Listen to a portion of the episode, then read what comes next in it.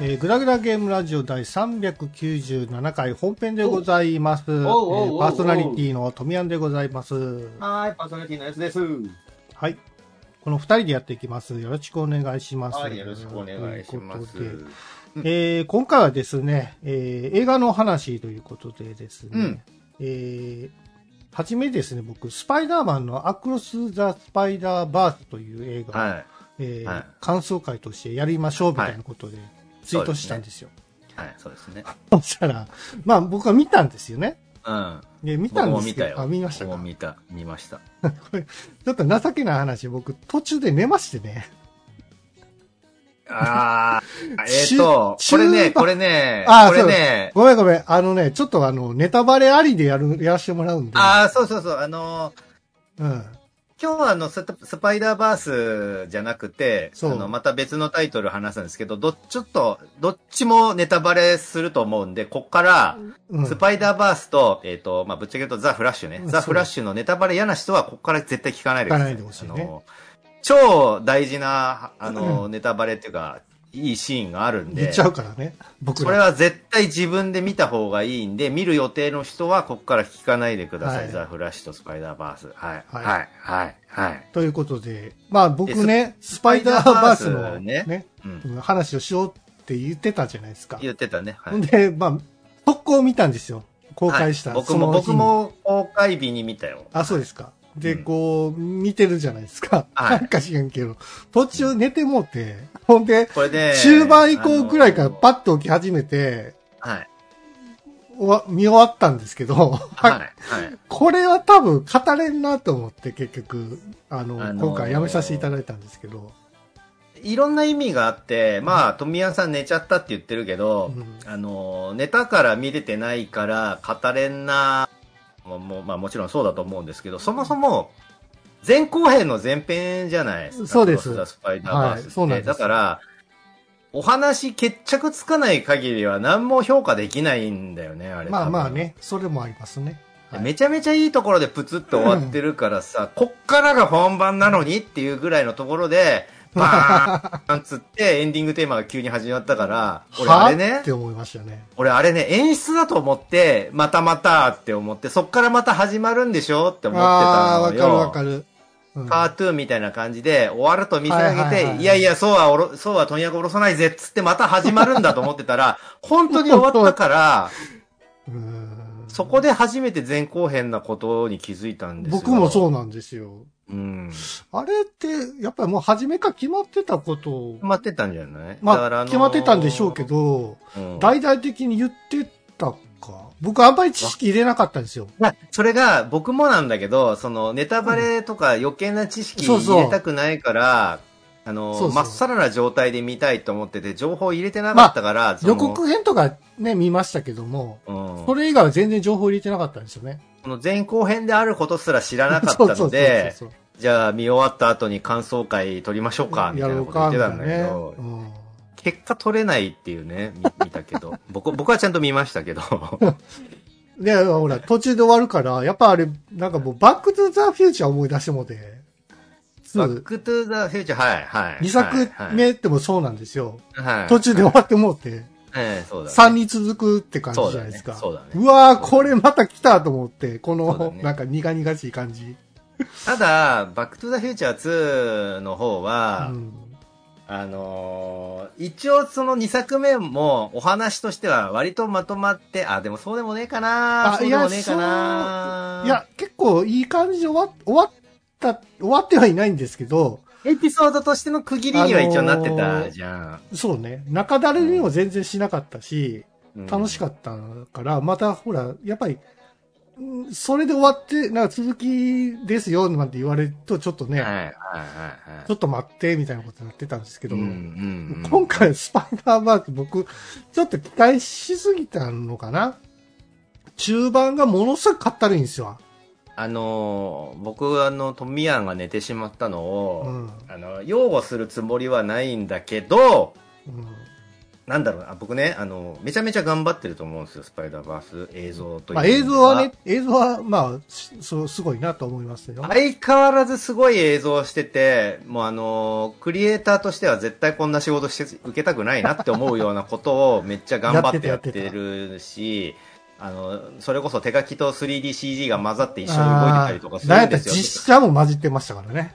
で、あの、実写も混じってるし、なんか紙を貼り合わせて作ったコラージュみたいなののアニメーションも混ざってたりとか、あと、いろんなジャンルの映像が一つの画面で混ざってるみたいなのを撮ってるんですよ、映像作品として。それが、うわ、めんどくさそうっていうのがあってでしかもフレームレートが遅れてるキャラとかがいたりして。微妙にフレームレートがずれてたりとかするんですよ。うわーどうやってんだこれっていうのがあって。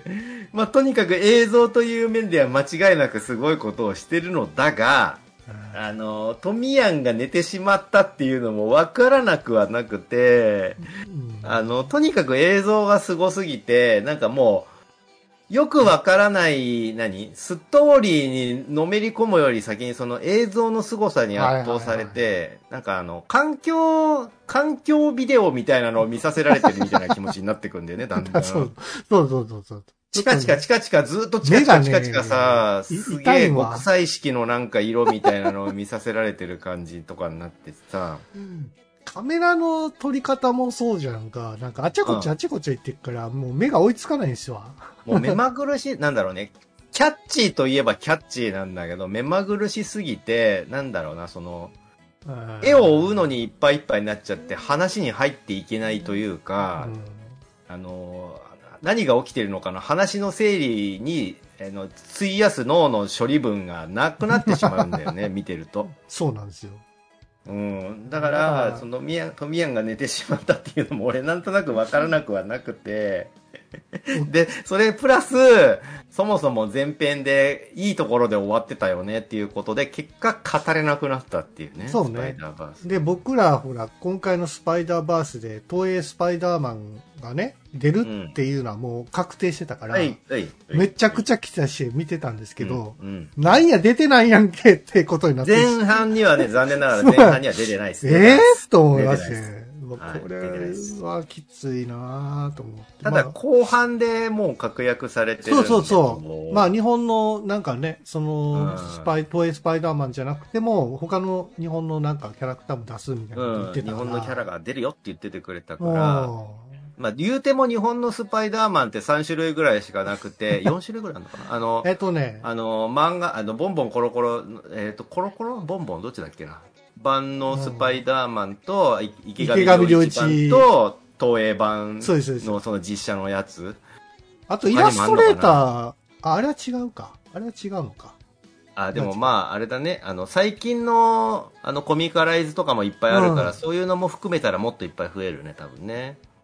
あとビデオゲームはなかったか。ビデオゲームはカプコンが出してたマブカプにあそうかそうかスパイディがそ入ってるれ出してくれないかな。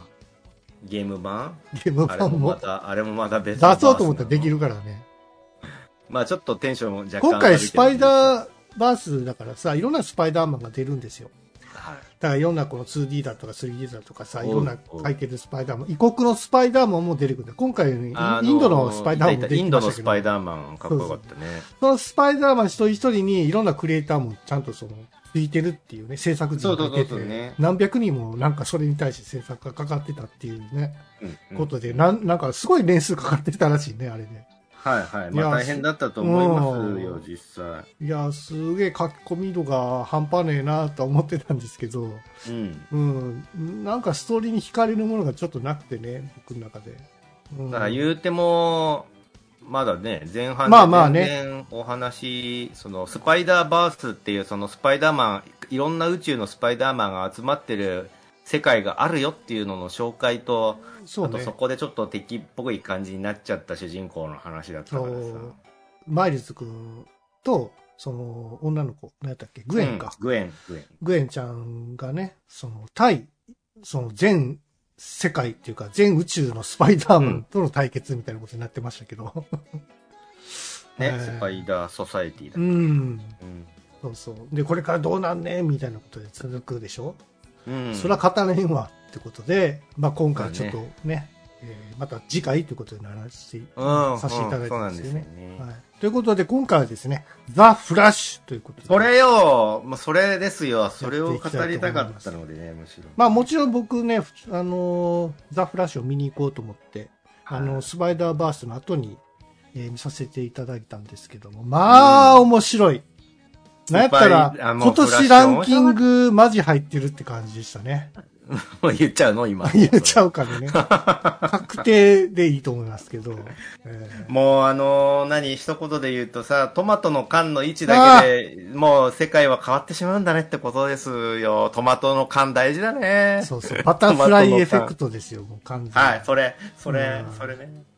いやね、今回も、あの、前、前回僕、グダラジでも言ってたんですけど、予告編見たんですよ、ザ・フラッシュ。うんそしたら、あの、バットマンね、あの、なんだっけ、マイケル・キートン版のバットマンが。もうさ、トミヤンさんはためないのね、そういうのね。ためないで、もう一番そういうところに先に言っちゃうタイプなのね、やっこれ。これ、ザ・フラッシュ見た人が聞いてるんでしょ？だったら、そう言うあてもええんちゃうの？のー、あれさ、うんあのー、予告編でも出てたじゃん？バットマン。まあ、マイケル・キートンそうですよ。はい。あれさ、みんな気づいてたの？か？気づいてたのかな？え、どういうこと？あれ、マイケル・キートンだって気づいてたの？そりゃそう、あどういうこと？予告編のバットマン、マイケル・キートンだってみんな気づいてたの？僕は気づいてます。気づいてたとか。うんあれ、マイケル・キートンだって分かってたの？分かってました。あ、僕ね、分かってなかったんですよ。ええー、そう。ほんとほんと。だから、ああの予告編でさ、うん。は I'm Batman つってバットマン出てくるじゃん。いはい。何を当たり前のこと言ってん思ってたの。ああ、そういうことか。いや、だってジャスティスリーグの後の話だから、バットマンぐらい出てくるよ、そりゃーって思ってたんですよ。違いますよ。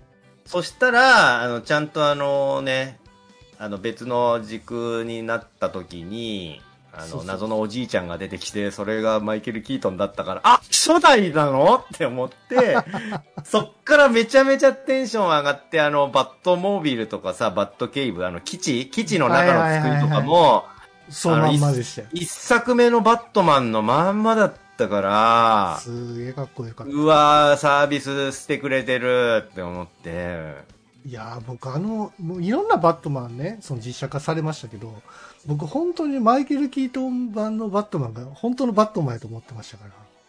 今わかも思っあてるんですよ。のイメージ強いよね、やっぱね。なんなんですバかね。ットマンっていうと。あの、バットモービルもさ、なんだかんだでいろんなね、あのー新しいスタイル出てきて、はいはいはい。初代のバットマン、言うても1900何年 ?80 年代かな ?9 ?80 年代か90年代頭ぐらいだったと思うんだけど、うん古い映画だけど、やっぱ今見てもあの時のバットモービル一番かっこいいんじゃないかって俺思ってしまうんですよ。あの、コミックから飛び出した感じのね、そうそうデザインですよね、あのーあれは。頭の一番ね、ノズルのところ、あた鼻先のところにあの、でっかいあの、ローターみたいなのがブーンって回ってるあのデザインと、後ろの方のあの羽がバッと、そうそうそう。コウモリの羽の形になってるさ、あの、尾翼みたいなのがめっちゃかっこいいじゃん、やっぱり。それがね、ちゃんとね、出てきたんだよね、今回ザ・フラッシュの中にもさ。まあ、走らないですけど。どね、今回飾そう、が崖の中、崖のところのさ、あの、ターンテーブルみたいなところに乗っかって、あの、戻ってくるときはそのままターンテーブルに乗っかって、そこから発進するときには多分ターンテーブルがこう、180度ね、はいはいはい回ってそこから発進するみたいな体なんですけど、それがまんま再現されてて、よかったよね。そう、あとその、バットモービルの中にさ、あの、ジョーカーの笑い袋が落ちてたのさ、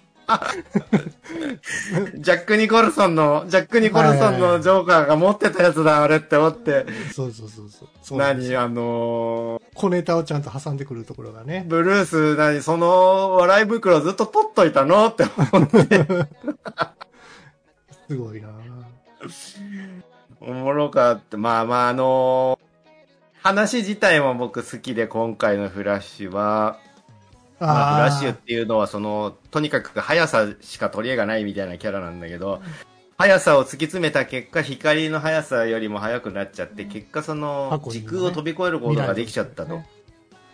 で、時空が飛び越えることができたすごい能力を持ってるんだ、俺はっていうのに気づいたフラッシュが、えっ、と、まあ、そのフラッシュ、その、えっ、と、主人公のバリーは、実は、子供の頃お母さんを殺されてて、で。しかもその殺された事件の、えっと、犯人としてお父さんが逮捕されちゃってると。そうそうそう。で、もちろん犯人じゃないんですよ。お父さんは濡れ衣なんだけど、その現場に居合わせたせいでお母さん殺害した犯人にして逮捕されちゃってると。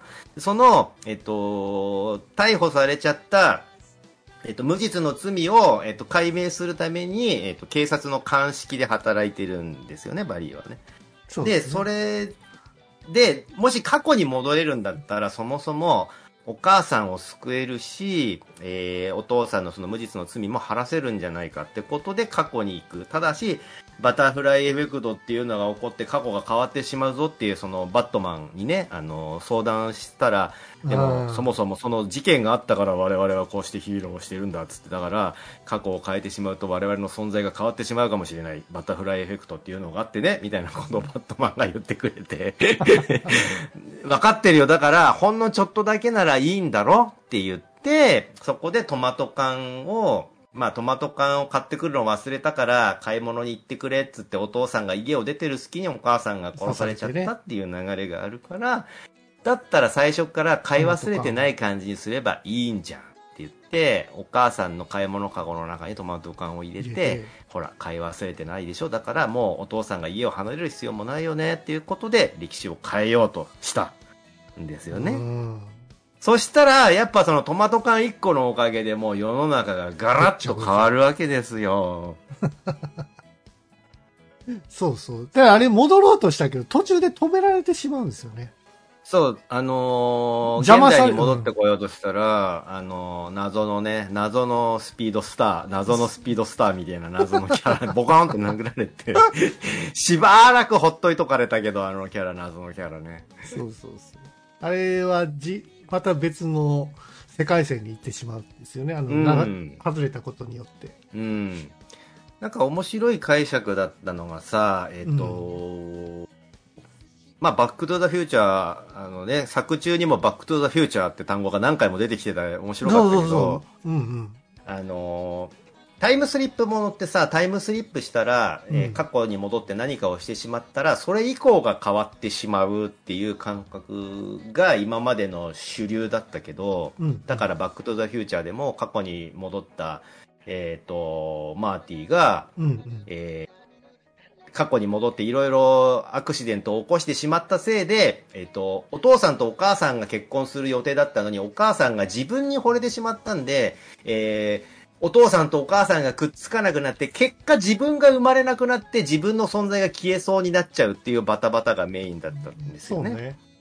そういう感じで過去に戻った影響で、それ以降が変わっちゃうっていうのが主流だったんだけど、今回のフラッシュの面白いところは、過去に戻って過去で起こしたことが未来だけじゃなく、それよりも前の時空も変えちゃうみたいなのがテーマになってて、うんえー、それ面白いなーって思ってたのを、マイケル・キートン演じるあの別の時空のバットマンがパスタの面で説明してくれたのよね。あれちょっと分かりづらかったんやけどな。あのー要は、パスタの面で交差している点あが、ーその、そっちねそうそう、はい交差している点が、そのな、イベントが起きている点で、はいはい。それよりも未来が変わってしまうんだけど、実はその、えっと、パスタの面を遡ることで、過去も変わってしまうんだよっていうのを説明してくれてて、そうそうそう。しかもそれを繰り返したりなんだりしてると、結局、茹で上がったパスタみたいにもうぐっちゃぐちゃです、みたいな感じで、うん。ほら食えっつって出されてたけど、ぐちゃぐちゃになってしまうんだっていうのを説明してくれてたけど、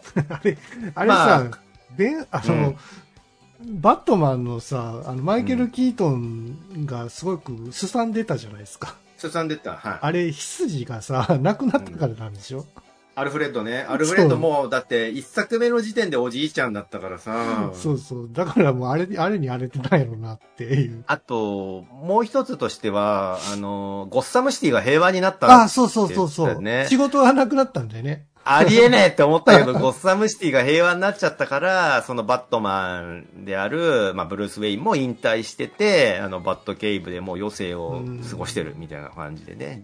そうそうそう。今回はさ、その、お母ちゃん助けた後に戻ろうとしたら、うんあの、何？世界線が変わってしまって変わってしまったね。まあ、別のとこに行ってしまって、うん。あのもう一人の自分というかバリーが、あうん。のいる世界に行ってしまったんですよね、でその世界は、まあ、当然お母さんは生きている世界なので、そうだね。あそこめっちゃ良かったね。お母さんに初めて声をかけるシーンね。。はいいはいはいはいうん、でもさバリー自体がちょっとおまぬけな能天気なバリーなんですよねあれね、あそこさ、あのー過去バリー、その大学生だったヤングバリーに、はいはいヤングバリーがさ、あの、割と陽キャで、そうそうそうおバカなお調子者みたいな感じになってたのって、あそこも要は結局お母さんがちゃんと生存しててお母さんに甘やかされて育ったからってことなんだよね。そうなんですよ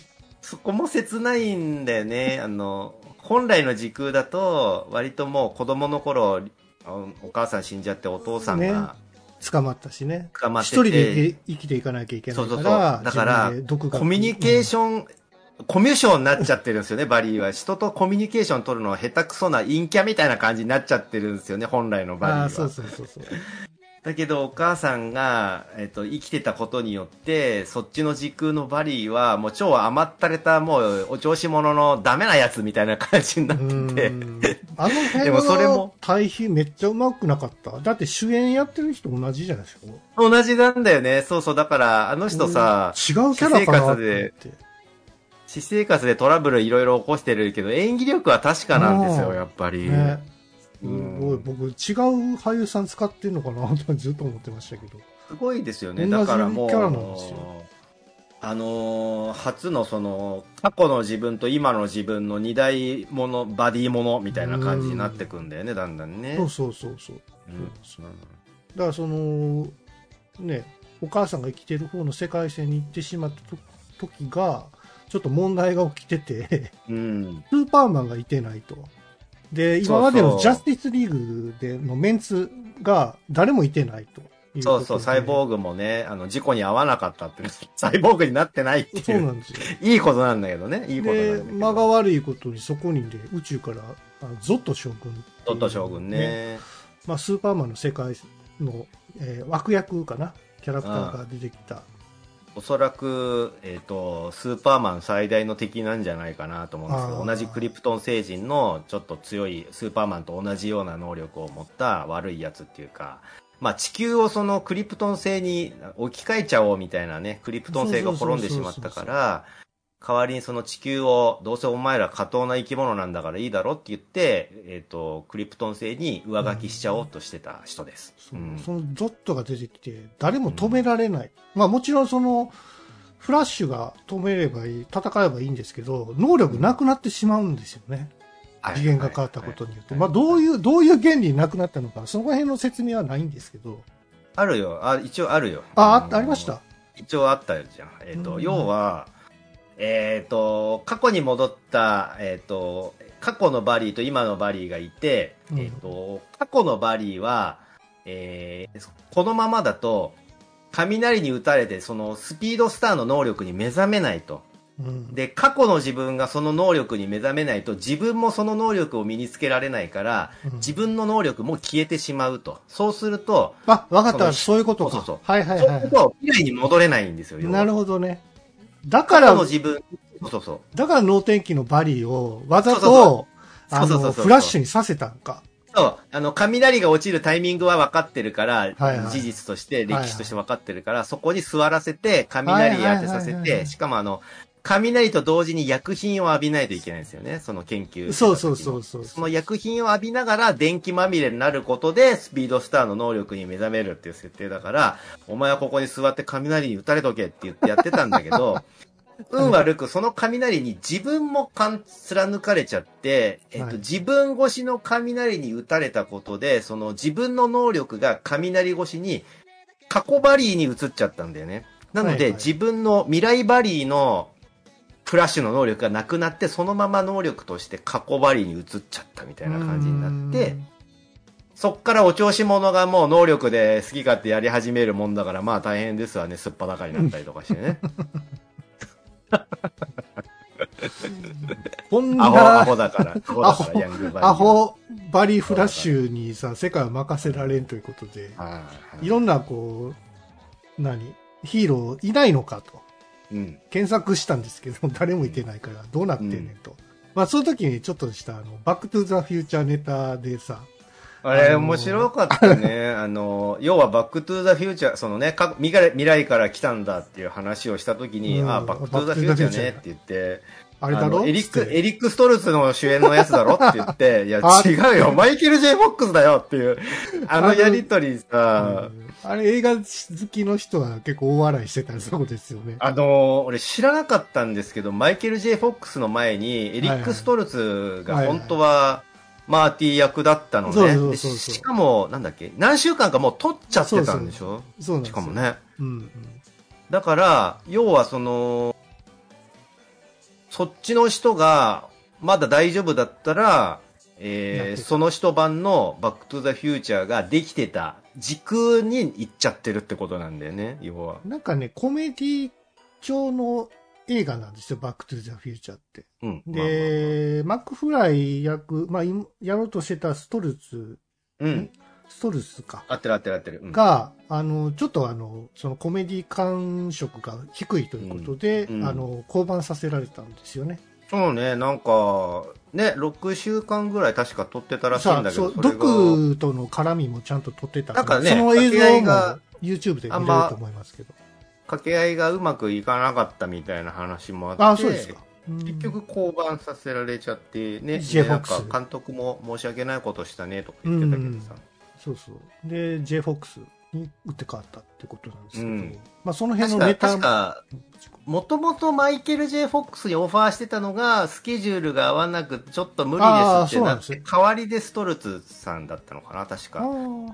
それが結局、やっぱストルツさんだとなんか掛け合いうまくいかないねっていうところで、マイケル・ J・ フォックスが、俺できますよってやっぱなって、じゃあ当初の予定通りマイケルでってなったのかな、確か。うん。あの時ちょっとマイケルテレビドラマシーズンで忙しかったんじゃないそうそうそう。そう、なんかね、スケジュールパンパンでなんか撮影できないですっつって、ねだけど、マイケル・ J・ フォックスサイドとしては、あの、そのテレビドラマの方を優先させてくれるんだったら、その合間合間に撮るんだったらいいですよ、映画も出ます、みたいなこと言ってたんです。よ、確かね。うんうん。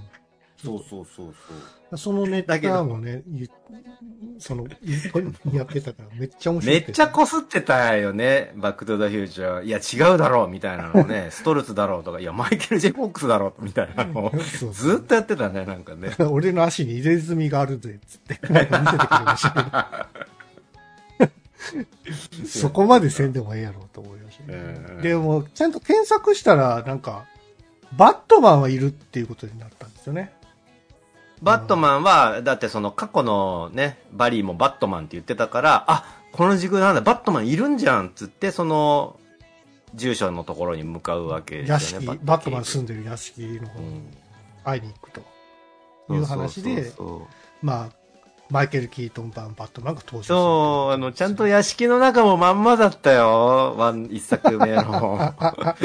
めっちゃ嬉しかったな。いや、あのコスチューム、完璧すぎないですか？あの、出方もそうですし。そうそうそうそう、ね、歴代のコスチュームがちゃんと飾ってあるね、スペースとかもあったりしてよかったね。そうなんです。で、うんあのー、能天気なバリー役、バリーの人はさ、その、んフラッシュがなんでそこまで一生懸命なのか分かんなかったんですよね。うん、お母さんが殺されちゃうっていうのを内緒にしてたからね、未来のバリーがね。で、ちょうどマイケル・キートンとは、あの、ね、バリー・アレンが話してる時にお母さんが亡くなってっていう話をしてて、うんそれを、なんかちょっとね、聞いてしまうんですよね。うん、うん。バリー、もう一人の能的なバリーに。うん。あ、こんなことになってたん。だあの辺そはきっかけの一つでもあるよね。そうそうそう。だ過去、えっと、未来バリー、今のバリーからすると、その、能天気な過去のバリー、幸せなね、お母さんもいて、恵まれてるのにお調子者で、なんかこの、バカばっかりする若い頃のバリーにちょっとイラついてたりもするんですよ。しょうがないんだけど、まあね。じ事情も知らずに能天気で嫌がってこの野郎みたいな感じになってるんですよね。だけどそれはお母さんが死んじゃうみたいな話を知らなかったせいっていうのもあって、それを、あの、うん。あの、過去バリーも耳にしてしまう、あ、そういう理由があったんだ、みたいなことで、割と過去バリーも協力してくれるようになっていったりするんだけど、でもまたヒーローが足りないと。足りない。だって、ゾット将軍さ、そのスパイダーマンとほぼほぼ同じ能力を持ってて、しかも部下もさ、強いクリプトン星人ああ、だったそうそうそう。無理なんですよ。ただ速いだけのフラッシュと、あの、ほぼほぼ人間の金持ちのバットマンだけじゃ無理なんで。うん、そうそうそう。だからこう、いろいろ、あの、ネットを使えるから検索したら、なんかスーパーマンがいるらしいぞと。うん。でもこのスーパーマン、本当にスーパーマンなのかっていうことで、うん。一回その行かないといけないということで、そうねロロシア、ロシアだったっけ？ロシアですね。なんかシビリアみたいななんかすごい幽閉さされた土地だよね。確かに、ね。になんかロスーパーマンがいるんじゃないかということで行くんですけどね。うん。バットマン、なんだっけ、あの、バッ、バットマン飛行機みたいなやつ。バットウィングでしょ？バットウィングめっちゃかっこよかった。まあ、一作目と同じなんだけどさ、あの、ちゃんとあの、ほら、月、月をバックにして浮かび上がるバットマンのあのマークみたいなのをやってくれたじゃん、あのバットウィングでサシパーつって。あれねう。わ、やってるって思って。バットウィングやっぱかっこいいっすね。う。んバットウィングで、その、バリアレン二人と、バットマンと一緒に乗り込みに、あの、その、助けに行くというか、そう、ロー、マンね年老いたローバットマンかっこいいね。かっこいいっすね。マイケル・キートンね。そう。で、刑務所みたいなところでね、あの、うんいろんな兵士の中でこう戦うんですけど、バットマンとうん。うんね、バリーが。うんそのバットマンのさ、戦い方がもう、旧作まんまなんですよ。いやーもう本当あれ、スーツアクターも本人なのかな？マイケル・キートンなんですかね？じゃ違うと思いますよ。だってもう、マイケル・キートンってもう、おじいちゃんだようね。ん、もう、7、8、8時は行ってないと思いますけど、だいぶね、年老いてますから、ねその動きは無理ですよ。めちゃめちゃ頑張ってたもんね、バットマンね。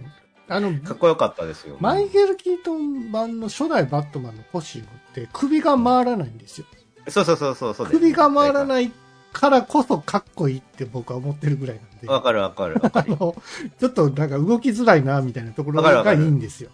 もさあっとしてるところが。のーなんか割と初代バットマンってあのーピチピチのスーツではなくガチガチのなんか、あの、うんなんかな、なんかね、銃とか弾き返すし、なんかガチガチのなんか鎧みたいな描写があっうんてそう、そうそうガチ、硬いんでね、あの、ボディースーツもね。そうそうそそうそうそうう。で、スーパーガールを、まあ、もうちょいスーパーガールが捕まってたんですけど、あのー情報調べて、そのクリプトン星人みたいなのはなんかロシアの地の地下に囚われてる、捕まえてるみたいな情報を辿っていって、これでスパイダーマン助けられるぞって言ったら女の子がとうん閉じ込められて捕まっててガリガリに痩せた女の子。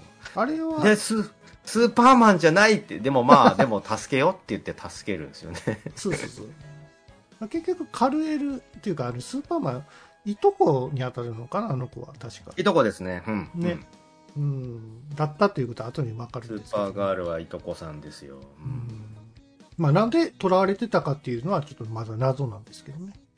謎っていうか、まあ、捕まっちゃった理由はよくわかんなかったですけど、うんまあ、あの、本来の、えっ、と、理由としては、えっ、と、カルエル、そのスーパーマンをうん補佐するために、追っかけで地球にやってきたんだけど、なんかのアクシデントでスーパーマンは見つからずに自分が代わりに捕まってしまったみたいなことでずっと地下で幽閉されてきた研究材料みたいにされちゃってたんでねちょっとかわいそうな目に遭ってたと。で、うんスーパーマンのエネルギー源っていうのは太陽ですから、太陽ですね。はい。だちょうどあの彼女を助けた時は地上でね、うん。その、やっと解放されたっていうことで、うん。まあ、バットマン、まあ、もちろん、こう、戦うんですけど、やっぱりう、ん。向こうもそれなりの銃とか、うん不慣れなバリアレンのフラッシうんュがいてるから、全然ちょっとうまく連携取れなくて、苦戦するわけなんですけども、うん。そこでこう、やっと目覚めたうん。スーパーガールが出現すると。あのくだりがめちゃめちゃかっこよくてかさ、っこよかった。あのー、ね、えっ、と、タコバリーの、カコバリーのフラッシュがさ、一応その、バットマンのスーツを改造して、フラッシュのスーツを作って、一応俺もフラッシュだぞってやるんだけど、速さの制御がまだできてないから、敵の撃った球に自分から当たりに行っちゃったりとかして、結局貫通、腕足打たれたみたいな感じになるんだよ。そうそう速すぎたせいで結局球に当たっちゃうみたいな感じになってるの、ちょっと。あれはねまだまだねうん慣れてないね、制御せできれてない。で、出てきたね、スーパーガールが、まあ、強いのね。まあって、だってもう、それはスーパーマンとほぼほぼ互角の能力だから強いよ。うん、もう地地地球上の出来事は何だったらほぼほぼスーパーマンが一人いりゃどうにかなるみたいなことばっかだからね、基本的にはう。んそうそうそうそうん、う。で、まあ、そこからね、やっと、こう、3人が揃ったわけじゃないですか。スーパうー、ん、うん。バットマンうん、うん。あーバリアレン、はい。フラッシュ。でもやっぱり、あの、未来の、やっぱりバリアレンもフラッシュになる、なる、なる、なる。ならなきゃいけない。ならなきゃゾットに勝てないってことになって、うん。うん結、局、バリアレンもうん雷に打たれるっていうことに、うん。で、こう、やるんやけど、うん。まあ死ぬかもしれないってことになるんですよね。雷だからね、だって普通は死んじゃうんです。雷に打たれたら普通は死んじゃうんですけど、一回バーコーンって打たれて、あ、これもう絶対死んだなっていうことにな なってましたけど、え、これまずくね？なんて思ってたら、あの、そう、いあの、雷に打たれて、ね、決死の思いで雷に打たれたら結局その能力発現してないんだよね。そうそうそうそう。あ、失敗やよし、もう一、もう一回だって言って、死んじゃうぞっていうね。そう。そしたら、こう、スーパーガールが、あの、運んで、うん。なんやったらもう雷の近くでよくね？みたいなことになってしまってさ。あれ、あれかな？あの、あの時さ、あの、雷に打たれなきゃいけないって言って、その雷を誘導する装置を、ブルース・ウェイン、バットマンが作ってくれて、そうお前はここの椅子に座っとけって言って、あの、あの、なんかバット、なんか空高くから、あの、平石みたいにするやつを空高くに伸ばして、そこから雷を落とすみたいなのやってたけど、あれってさ、バックトゥザフューチャーのオマージュだったりするああ、なるほどね。はいはいはい。それねそれそれ。雷誘導するやつね。なるほどね。そうそうそう。で、それがまた失敗して、機械も壊れちゃったっつって、じゃあもう、あの、うんバリーはボロボロだし、雷を下ろす手段もないよってところにスーパーガールがやってきて、私がじゃあ、あの、雷のところまで連れてくわっつって、直で雷を。いやいや、薬品、薬品いるやん。浴びてるからいいのかも。え、なんか、なんか、ちょっと力技っていう感じなんですけど、まあ、そこでバリアレン、未来のバリアレンがフラッシュして復活するっていう。ちょっとね、あの辺のなんか、あの、復活するくだり雑なやり方だったけど、雷に打たれるだけ。ちょっと、ん？って思いましたね。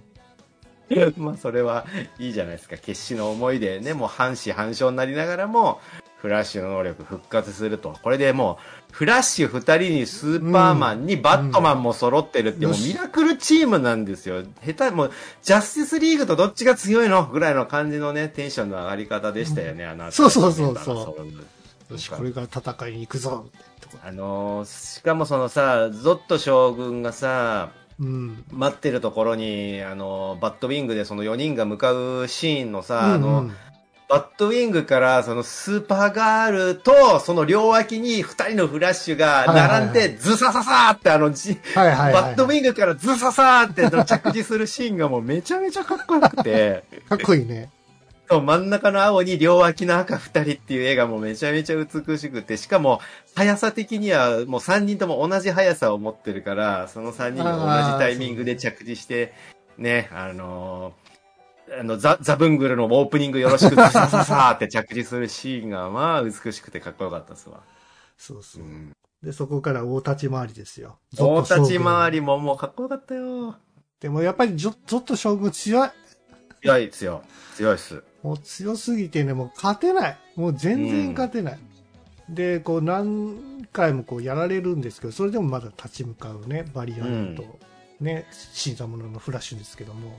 あのー二人が、二人のフラッシュが、あの、円を描いてすごいスピードでさ、その、ねゾット将軍の兵隊をお互い反対方向に行きながら円を描いて、そうそうそうで、。二人が勝ち合うときに、あの、かかとをパンって合わせて、すお互いのかかとで加速するシーンめちゃめちゃかっこよかったよね。いいですね。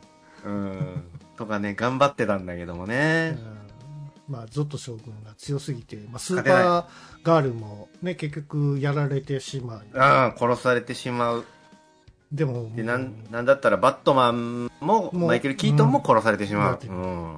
これは、これは未来のバリアレンは知ってますから、その辺の、うん、うん、手ど手順は。うん。うん。また未来変えようと。うん。で、高速で走って、高速以上か、で走って未来を変えてしまうんですけどもね。うん。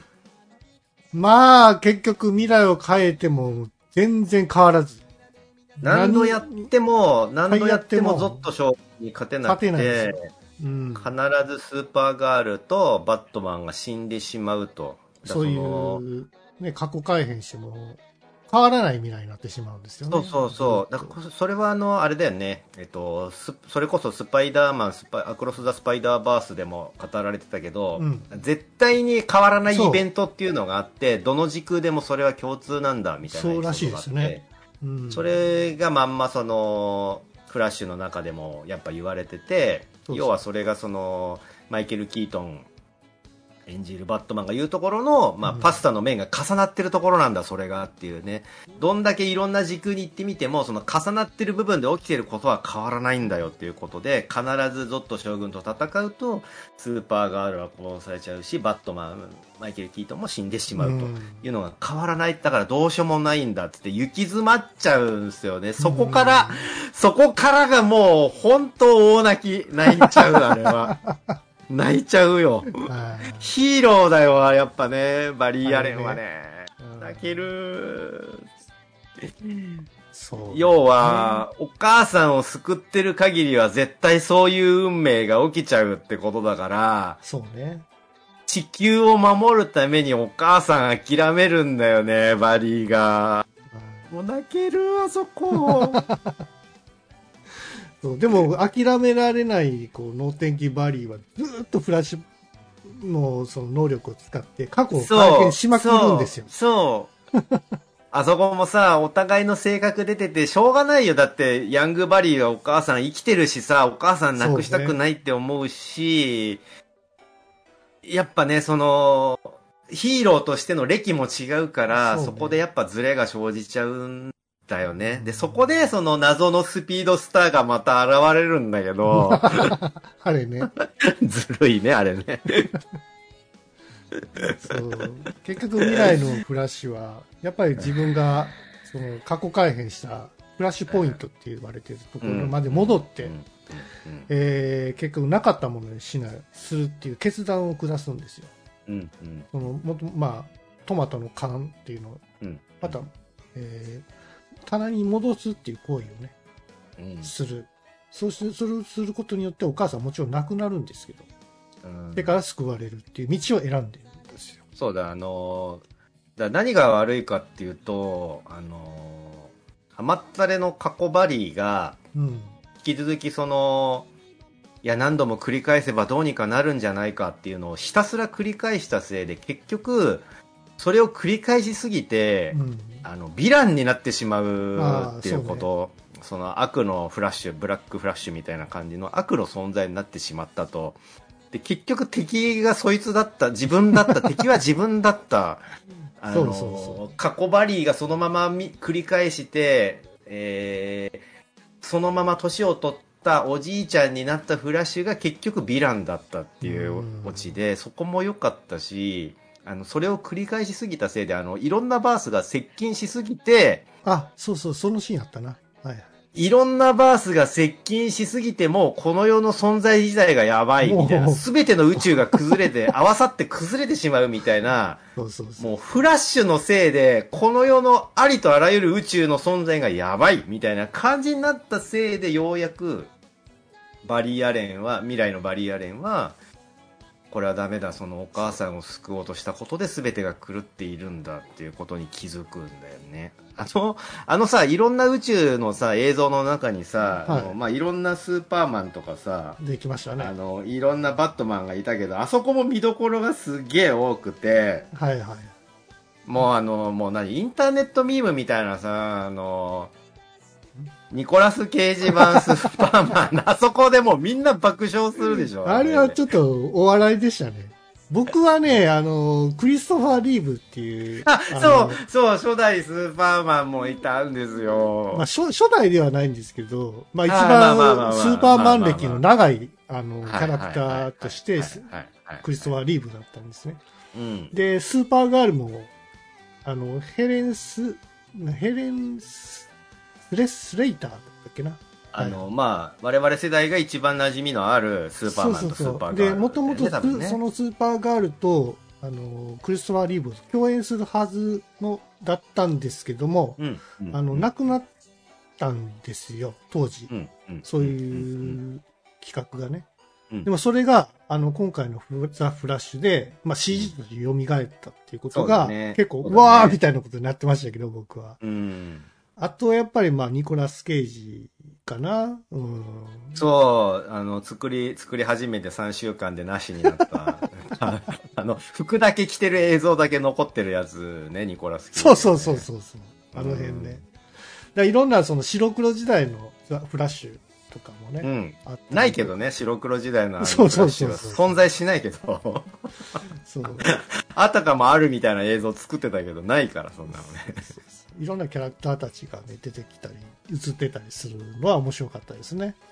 うんもうね、あそこのね、あの、このままじゃ世界がく、あの、崩壊してしまうから、もうお母さんを救うのを諦めるっていう、あのシーンがもう最高に切ない、あそこ。いや、あのシーンというか、そのスーパーマーケットでさ、そのお母さんとはん、まあ、さようならをするうん。別れのシーンがあるんですけど、うん、うん、うん。あの辺のくだりってもう完全にドラえもんの、まあ、みないろいろんな YouTube でも言われてるわかる、ことなんですけど。わかるよ。あの、おばあちゃんの思い出の回だよね。そうそうそう。そうなんですよ。もしかしたらのびちゃんじゃないの？っていうあれね。うんそこそこ、あの、お、お母さんの買い物カゴに入れたえトマト缶を、まあそれのせいでお父さんが買い物に行かなくなって結局時空が変わってしまったと。だから、そのお母さんの買い物カゴに入れたトマト缶をまた引き上げるんだけど、その時に、赤の他人として一応お話をするんだよね、未来バリューが。あそこがすごい切なくて、あの、このお菓子発売禁止なんだけど、僕すごい好物なんだ、あ、もう、もうすぐ発売な,、なくなっちゃうんだけど、僕好物なんだって言ったら、お母さんが、あ、そうなの？私の息子も好きなのよ？みたいな感じのことを言ってくれて、しかもその、わかんないはずなんだよ。未来のバリー成長した姿だから、まだちっちゃい子供のバリーがいる、そのお母さんは絶対気づかないはずなのに、何かしらを感じ取って、今買い物の途中だし私たちは赤の他人なんだけど、ハグしましょうかって言って、はいはいはいハグしてくれるし、あそこで俺あれは大泣きですよ。俺、俺声出るぐらい泣いちゃって、あそこのシーンで。あれは大泣きポイントですね。おえつ出るぐらい泣いちゃって、あそこで。あれは卑怯っすよ。もうおばあ、のび太のおばあちゃんに会って、おばあちゃんが、あの、のびちゃんなんだろって言ってくれるあそこなんですよね、あれね。そうそうそうしそう。わか、信じてくれるの？って、だって、他ならぬのびちゃんだからそりゃわかるよって言ってくれて、知らないはずなのに未来ののび太だって直感で信じてくれるっていうシーン、ね。あの辺ね。あの辺のシーンも、あの、ドラマ版フラッシュでも同じ感じでしたね。あ、そうなんだ。うんそういうのがあるんですね。あるんですよ。僕ドラマ版のフラッシュを見てたんで。それはやっぱり泣けますね。あそこのね、シーン尊くてね、うん。あの、フラッシュって、その、まあ、バリーがお調子者なのもあるし、ジャスティスリーグの中で一番若いからっていうのもあるんだけど、ね。本人は、あの、バットマンの代打みたいなことを言ったりしてて、ちょっと、あの、ひね、あの、拗ねたりとかしてて、雑用係みたいなことを言ってて、すごいんだよ。赤ちゃんいっぱい救ったりとかして、めっちゃ活躍してんだけど前半、すごかったね。冒頭5分のあの赤ちゃんシャワーのシーンすごすぎたでしょ。あれね。面白かったね。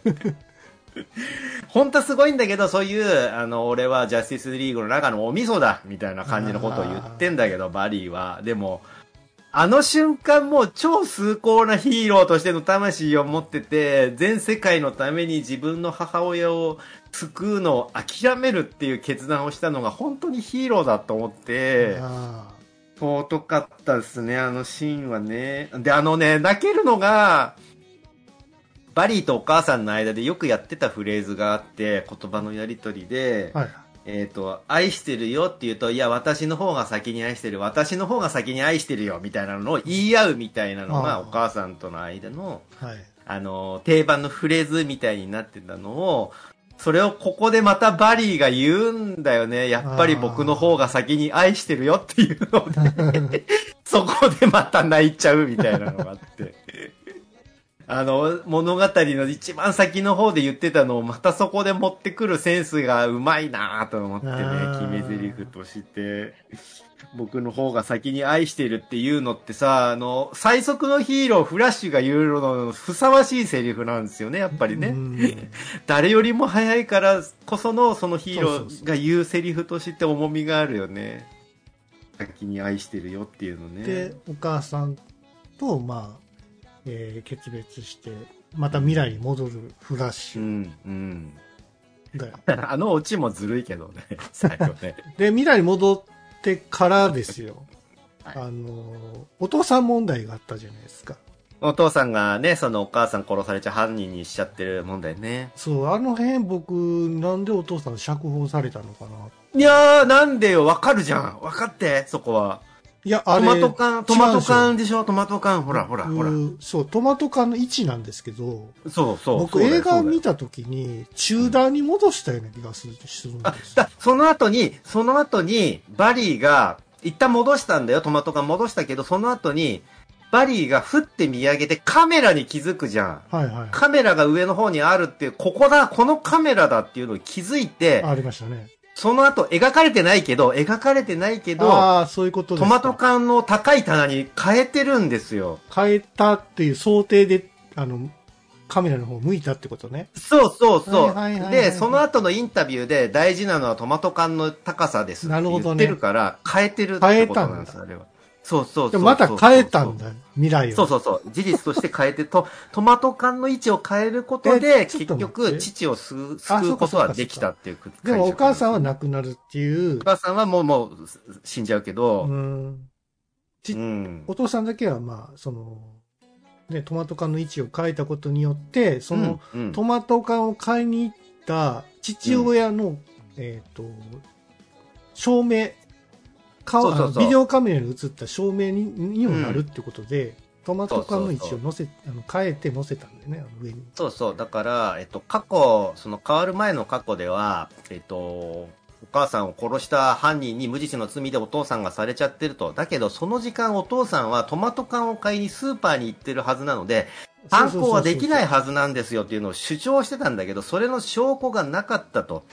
えっ、と、いやいや、ここに映ってる、この防犯カメラに映ってる、この男性、お父さんなんですよって言ってんだけど、帽子かぶってたし、しかもずっと下を向いてたから、うんカメラに顔が映ってない。お父さんだっていう実証明ができてないだろうっていう、だから、証拠にはならないんですよってなっちゃってたのを、その下を向いてたトマト缶、その中段に置かれてたトマト缶を、バリーが一番上に置くことによって、うんああ、ここだって言ってお父さんがそれを撮るために見上げた、その顔をカメラが映してくれてたと。そうそっていう未来になって、ほらお父さんじゃないですかっていうことで、それが証拠になり、釈放って、まあ釈放されてう。ないけど、まあその無実裁の罪が。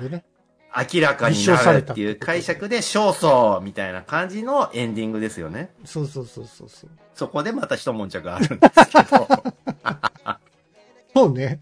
もうそこでまたさ遊び、遊びすぎなんですよね、バットマンで。そうそう。で、その裁判所から出てきたバーリー・ラーレンの前に車が一台こう来るんですよね。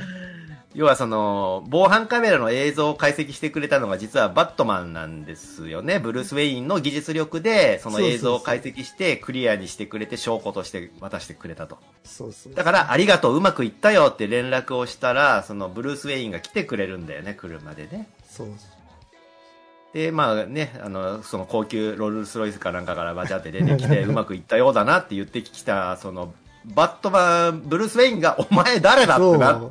まあ普通はベン・アフレックがちゃんと出てくるはずなんですけど。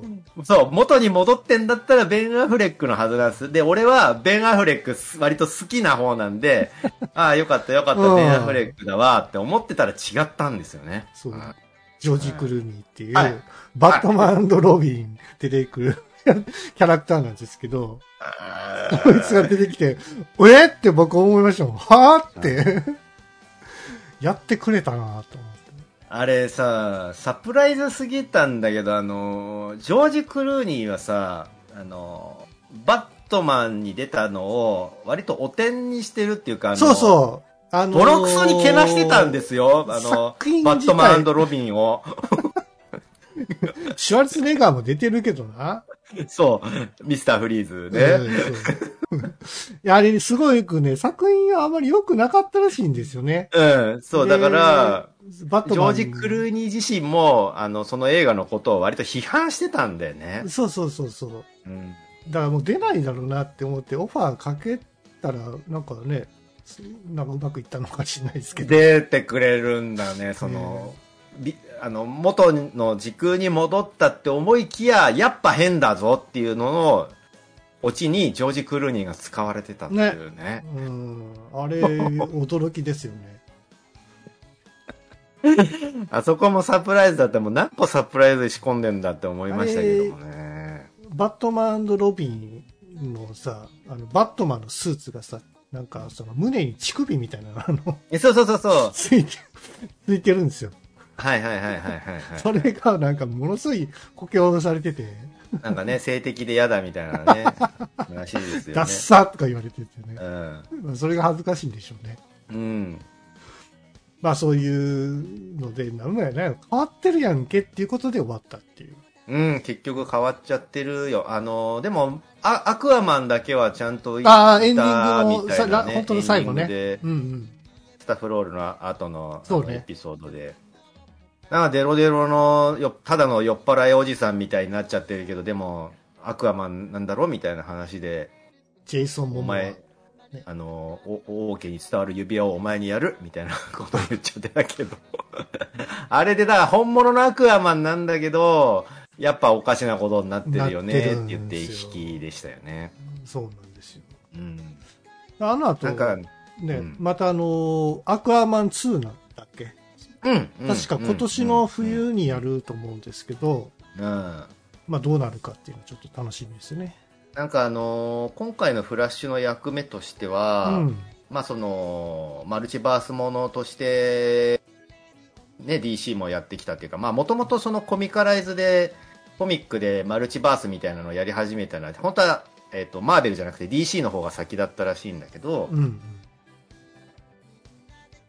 アニメ、ええっと、映画においてはちょっと制作会社がそのドタバタしてて、なんかいろいろね、なんかね、また新しく作り直そうみたいな動きもあり、って新ことは今までのね、作品はどうなるんだみたいな話がありつつ、そのつなぎとしての今回のフラッシュ。だから世界が一時変わってしまったので今後どうなっても、えっ、と、まあ、それはありなんだよっていうことにされて、過去も、過去は過去でありだし、それ以降がもしどんな作品になってもそれはそれで、あの、正しいんだよみたいな感じの間の役目を、そのまあ、時空が交わってる間の役目を、そのフラッシュがやってるわけなんだよね、今回映画の。そうね。うん。うん。パスタの、パスタの交差してるのをフラッシュがやってるわけなんですよ、だから。そうね。だから今回、その、どうなっていくのか、この先ね。ジェームス・ガーンっていう監督が、ね、新生ユニバース率いてやるらしいんですやるって言ってた、言ってましたね。そう。まあ、始まるのが、本当に始まるのは再来年ぐらいからって言ってましたね。うんスーパーマン、うんレジェンドかな？な、なんか、そんな辺、そんなような名前ですけど、そこから始まるらしいですけどね。うん。だから、あの、あの、ジャスティスリーグ、ヘンリー・カベルっていう人はいがスーパーマン役やってたんですけど、もう彼も全然もうやらないっていう話で、もう本当一から見直しらしいですけど、そう、僕、あの、ちょいラテン気味のね、スーパーマン、はい。僕割と好きだったんですけどね。ああのー。マン・オブ・スチールとか僕面白はいはい、あれいいですよね。面白かったよね。ただあの、ワンダーウーマンのガルガドットとか、もちろんアクアもそうなんですけど、その辺のはどうするかっていうのまだ決めかねてるらしいですね。うん。ガルガドットちゃんはもう大人気スターだから、そうね、今回のザ・フラッシュでもガルガドット出てたんで、冒頭にね、出てきてて、僕出るとは思わなかったから、すげえ、うわ、興奮しましたね。わー、あの、ガルガドット来てると思って。もうバットマンと、あのね、落ちそうになるバットマンと、あとフラッシュをつなぐ役目で、あの、真実のロープみたいなのをつなぐ役目だから、その真実のロープの成果で、あの、バットマンが赤裸々に、あの、俺は恥ずかしがり屋だから、このマスクがないとヒーロー活動ができないんだって言ったりとか、フラッシュにおいて俺は童貞なんだ、みたいなことを言ってた ねまして、もう、大惨事になってたけど。あれ面白かった。あれなんか、ワンダーウーマンの曲をかけるのもちょっと卑怯やなって思いましたね。ああ、もうかっこいいっすよ。あの、足元が見えてからの歩いてくるワンダーウーマンみたいなのね。もう必ずあの曲がかかるね。あと、今回もそのバットマンもね、あの、当時の曲かかってましたね。うん、うん、うん、かかってた。いいですよ。やっぱ。あれがかかるとバットマンって感じやっぱしちゃいますね。我々世代としてはね。だから、今回ザ・フラッシュは本当いろんなこう DC の作品見られた方楽しめるんじゃないかなというぐらい、まあ飽きずに見れたな。もう、泣き、笑い、興奮も全てミックスされた。そうそう。作品として何よ出来上がってね、もうニコラス・ケイジがちゃんと スーパーマンになれたことがね、ありがたいっていうか嬉しいです C- よ。CG やけどね。CG ですけどね。うんニコラス・ケイジは、あの、ヒーロー、漫画大好きなんですよね、あの人。なので、日本びいきでもあるんですけど、コミックが大好きで、で、もちろん DC のコミックも好きで、もうスーパーマンが大好きだと。スーパーマンが大好きすぎて、自分の子供に、あの、カルエルって名前をつけてるぐらい好きなんですよ、スーパーマン。だからスーパーマンをオファーしたのに、そのスーパーマンの企画がポシャったっていうのがもう本当かわいそうで、、まあまあ今回一応そのいろんなバースの中のほんの1カットだけどスーパーマンとしていられてたから、まあよねよかったね、ニコラスって思ったんだけど。でもニコラス・ケイジは確かヒーローもの、あれヒーローものなのか骸骨のあああ、えっ、と、ヘルボーイ、ヘルボーイじゃねえ、えっ、と、ヘなんとかルライダーじゃねえ、なんだっけ？の、なんとかライダあの、やってるやってる、やってますよね。やってます、やってやってます。るよね。うんやってます、やってます。あれはそう敵そうそう役やっただから、嬉しかったと思いますよ。思いますねヒーローになれてね。うん、そうだ、見どころの多い映画でしたよね、ザフラッシュ今回のね。そうね。うん。まあうん僕は原原作じゃないか、ドラマ版のフラッシュもちゃんまあ見てるんで、まあその辺の、うんまあお母さんとの絡みとかも、まあ知ってたから、はい、はい、まあ。さほど、あれ、うん、あったけど、まあでも、ううんん、あの、今回バットマンが出てきたっていうことで、うん。まあ、面白かったですけどね。うんよかったですね。あのーザ・フラッシュは、まあ、フラッシュは、ヒーローとしてのフラッシュは、ちょいダサいところも魅力だなって僕は思ってて、うん。僕正直言うと日本人の目からは多分ダサく映ってんだろうなって思うんですよ。ザ・フラッシュのあの全身今回、のコスチューム変わってましたよね。あの、原作に近くなってきたのかな、あれは。うんうん。ああいうスタイルって多分若干ダサく映っちゃってるんだろう。あの、あと走るポーズも若干ダサいと思うんですよ。あれはダサいでしょ。あれダサいよね。でもあのダサさも込みで魅力なんだよね、多分フラッシュの。あの、うん早く走る前のあの、よくわかんねえポーズを一度撮るあのさ、あそこのさ、オープニングでさ、キャーフラッシュよーっつってあの、うんうん 一度オープニングタイトルのフラッシュっていうのが出た後、それがなしになるっていうのは、あの、うん新しい描写だよね。キャーフラッシュよーって言われたせいで、あの、オープニングタイトルがなしになるっていうのね、面白かったあのオープニングの、その、高速移動するフラッシュの描写のシーンってすごくリアリリアリティっていうか、まあ、あの主観でその見れる感じだったじゃないですか、うんうんそう映像表現っていうんですかね、はいはい。あの、はいドラマ版だと、まあ、ちょっとチープ、まあ、それに比べてだいぶチープだし、うん。そんなにその俯瞰で見る感じの高速移動が多かったんですよ、うんうん今回はこうなんか自分もそのフラッシュの目線になって移動した感じが、あったあったあった。ね、そういうシーンが見られてたんですごくはいはいはいなんかスピード感っていうんですかね、そういう意味においてはアクションシーンはなんかすごく楽しかったですね見ると、うん。そうですねね。なので、僕もほぼほぼ、あの、近いタイミングで、えっ、と、スパイダーマン、クロス・ザ・スパイダーバースとも、うんもの方も見たんですけど、うん。まあ、どっちもその映像表現っていう点でいろんな工夫が見られて、うん。えっ、と、スパイダーバースのそのいろんなバースの世界観とかもすごかったし、はい。フラッシュはフラッシュで、その、あの、スピードのその世界、なんていうんだっけ、その、エネルギーが、そのスピードのエネルギーが溜まってる世界ね。そっからエネルギーを引き出すことで、えっ、と、すごく速く走れてるわけなんだけど、あの中の世界とかの映像とかもすごかったし、うん。まあ、とにかく速いんですよ、フラッシュはっていうのの描き方がいちいち面白くて、あの、もう超俯瞰、超俯瞰の高いところからすげえ距離のある、あの、もう遠くに、あの、ちっちゃく街があるよっていう描写を、はいフラッシュはその間をもうほんの一瞬ピョーンって言っちゃうみたいな、その煙を出してヒューンっていくみたいな、ともするとあの昔のカートゥーンのアニメ、トムとジェリーとかそんな感じのアニメでやってたような、そんな描写にも見れるような感じのを、今最新 CG 技術でやってるっていうのがちょっと面白かったですね、ザ・フラッシュのね。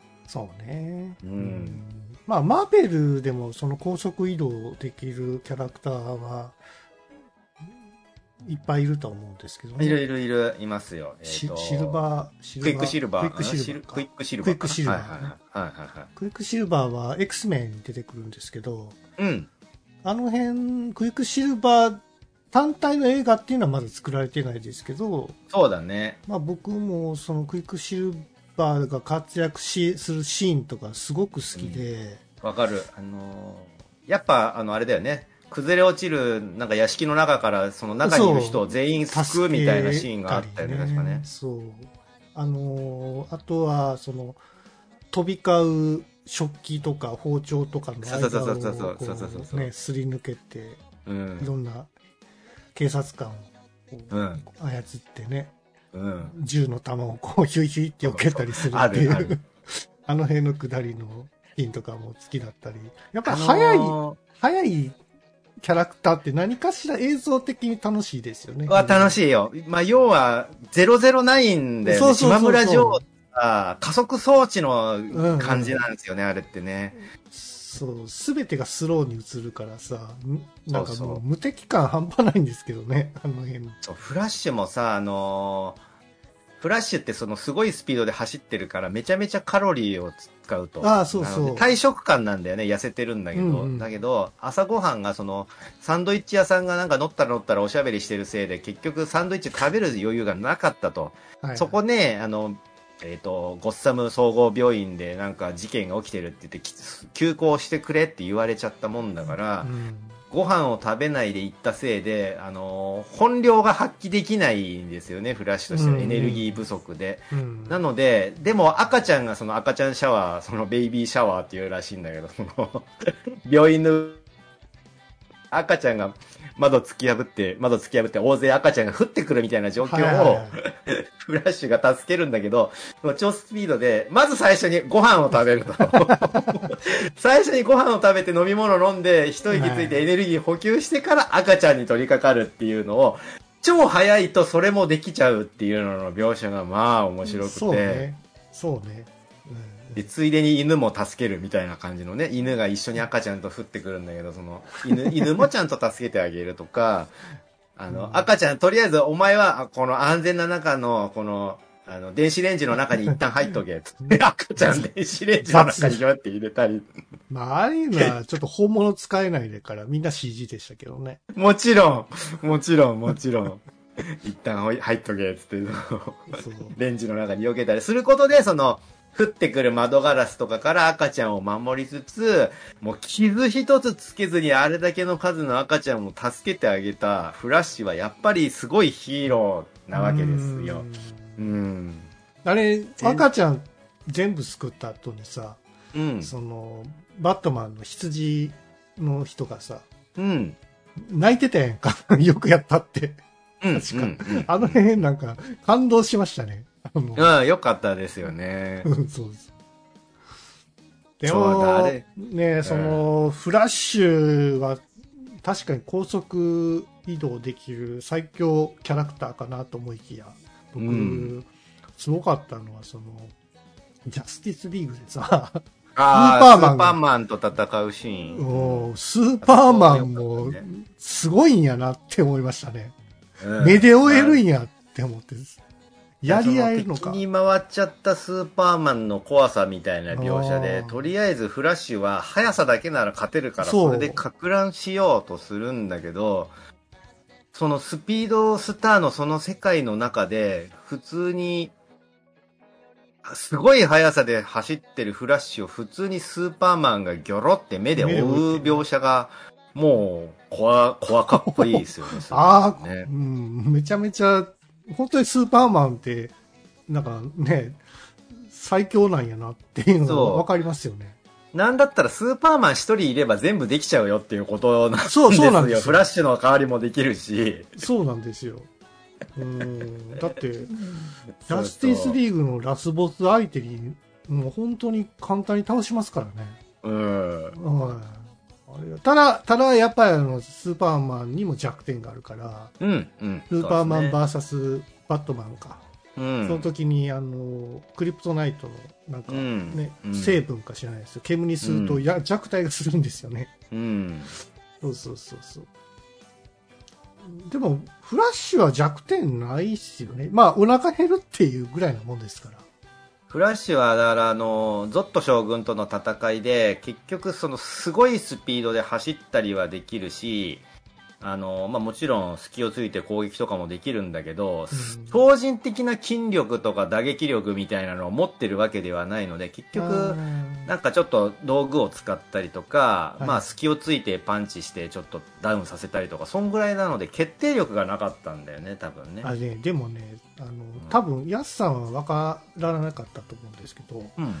あの、今回、そのフラッシュの能力の一つで、うんすり抜けっていうのがあるんですよ。ああ、はいはいはい、わかるわかる。あれ、はい多分、劇場版では語られてなかったと思うんですけど、うん。テレビ版ではそういうのあるんですよ。その、手を高速で振動させると、うん、うん、うん。あ、の、普通のチョップが、あの、なんか、そのすり抜けによって大打撃を与えるっていう。ああ、それやっってほしかったね、あ決め技としてね。そう。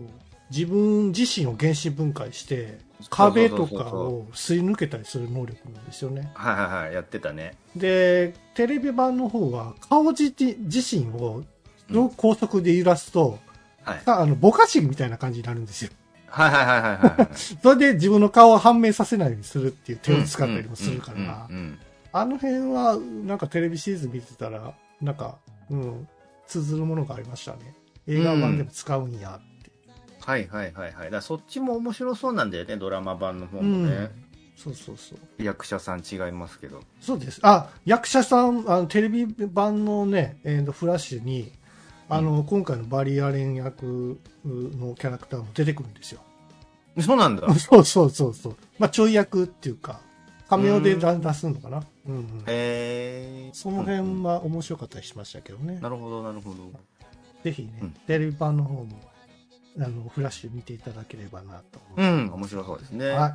ということで、えー今回はザ・フラッシュということで。はい、たっぷり語りましたね。うそれん。では、さよなら。はい、さよなら。